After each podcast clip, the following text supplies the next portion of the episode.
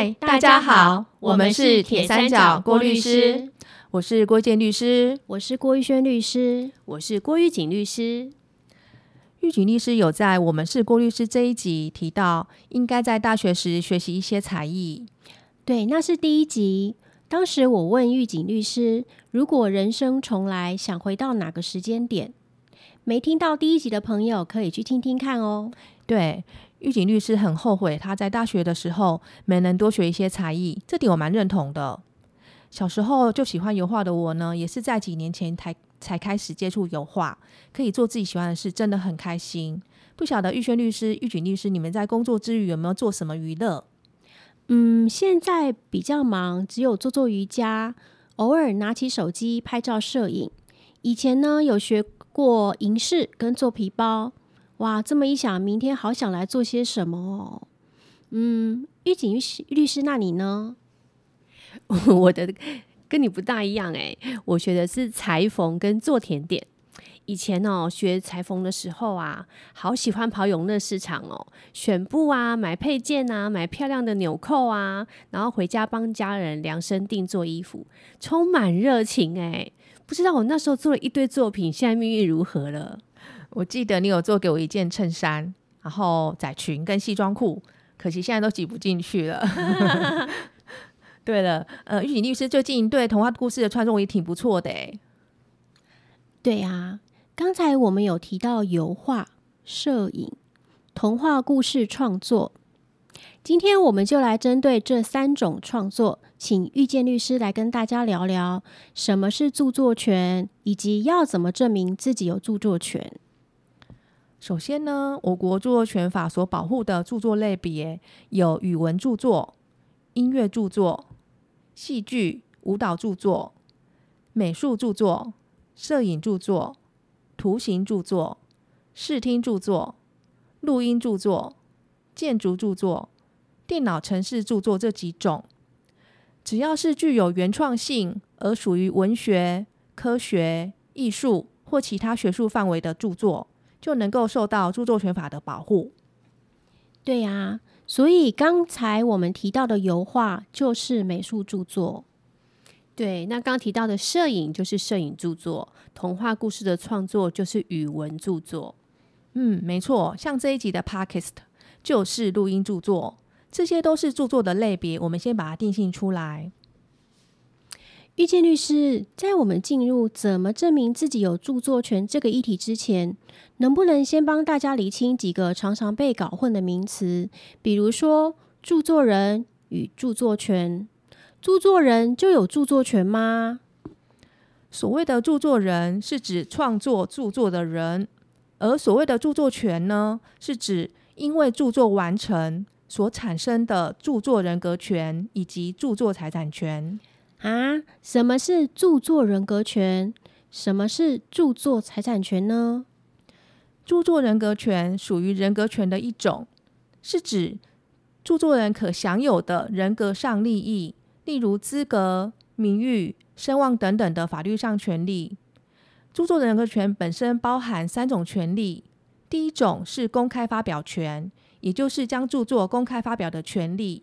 第二种是姓名表示权，也就是在原著作原件或者是重置物上面，或者在公开发表的时候表示本名、别名或不具名的权利。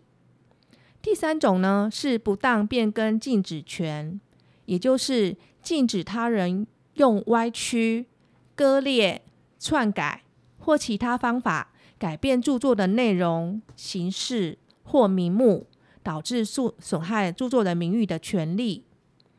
呃，至于著作财产权，就是著作人或者是依法取得著作上财产权利的人所享有的利用权，像是重置权、公开展示权、公开传输权、公开上映权、公开播送权、公开演出权、公开口述权、改作权、编辑权。出租权、散布权、输入权等等，哦，听起来好硬。我们以遇见律师画的油画为例，刚才有说嘛，油画是属于美术著作。那遇见律师完成某一幅油画，他就是著作人。遇见律师因为著作完成而有著作人格权，他有三种重要的权利。我刚才听起来呀，口诀可以是发表、姓名、竞辩，也就是公开发表权、姓名表示权以及不当变更禁止权。那因为我遇见玉轩律师很喜欢这幅画，想拍下这幅画当做手机的桌面。如果经过遇见律师将重置权授权给我，那么我就成为这幅油画的著作财产权人了。名词的概念大概就是这样。那请教一下遇见律师，自己完成的著作啊，是不是一定要经过注册或是登记才能取得著作权呐？嗯，在一九八五年以前，因为我国著作权法是采取注册保护主义，所以当时是要经过注册登记才能够取得著作权而受到著作权法的保护。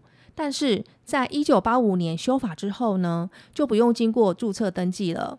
因为已经改采创作保护主义，所以作者完成作品的时候，只要这个作品是具有原创性的著作，自然就享有著作权喽。嗯，那照这个道理，在油画的例子来说，当遇见律师完成油画的时候，就当然享有著作权喽。嗯，没错。可是问题来喽，著作权的取得既然不需要经过注册或登记，那么。著作人或者是著作权人要如何证明自己有著作权呢？假设现在有一个人冒出来，主张说：“哎，我才是著作人或著作权人，并且对真正的著作人或著作权人提起一个侵害著作权的诉讼。”这时候，真正的著作人或著作权人要如何举证他没有侵权呢？嗯，当然是要提出著作是自己创作的证明啊，比如说。我在我拍摄的照片里面，这个摄影著作上面有标示郭玉轩摄影，还有标示是在什么时候摄影的。哦，还有啊，像我的部分，我就可以提出童话故事的手稿，证明我是怎么发想的，我是在什么时候创作语文著作的啦。而且，因为我常常是跟女儿一起编童话故事，所以我也可以拿出我和女儿在编故事时候的录影画面来做证明。我的证据更简单，因为画画的人通常会在完成的美术美术著作上面写上名字以及完成的日期。我只要将油画的原作拿出来就可以了。另外呢，我也可以跟狱警律师一样，呃，我曾经用过录影的方式，把我创作的过程全部记录下来，甚至还拿着完成的油画到图书馆去拍照。诶，啊，为什么到图书馆呢？呃，因为图书馆都会有那种电子时钟，它可以看出现在是几年几月几日几点钟。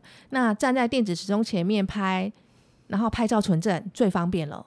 哎，好聪明哦！找个正确而且不可能错的电子时钟存证，是个很不错的保全证据方法耶。那另外，如果有困难的话，也可以用电子邮件的方式，将摄影著作寄给自己，来证明拍摄照片的时间点哦。其实还有几个不错的方法哦，像是狱警律师，他可以用纯正信函的方式，将童话故事的原稿寄给自己，或者是也可以找几个募集过创作过程的证人来证明，或者是说将著作公开传输到 FB、IG，甚至还可以直接将著作公开发表，像是开画展、出书之类的。还有以刚才我们举的例子。玉轩律师因为获得遇见律师的授权，取得那幅油画的重置权。那么，纵使我不是著作人，我也可以提出我跟遇见律师之间签订的授权契约，来证明我是著作权人哦。嗯，没错，没错。生活处处有著作权的议题，好重要哦！有机会我们会再请遇见律师跟大家聊聊著作权的问题。今天的节目就先到这边啦。如果大家有什么这方面的经验，欢迎留言跟我们分享哦。我们是铁三角，我们是郭律师，我们是三姐妹，与您聊聊人生，聊聊有趣的事情，聊聊生活中的法律。我们下次见，拜拜。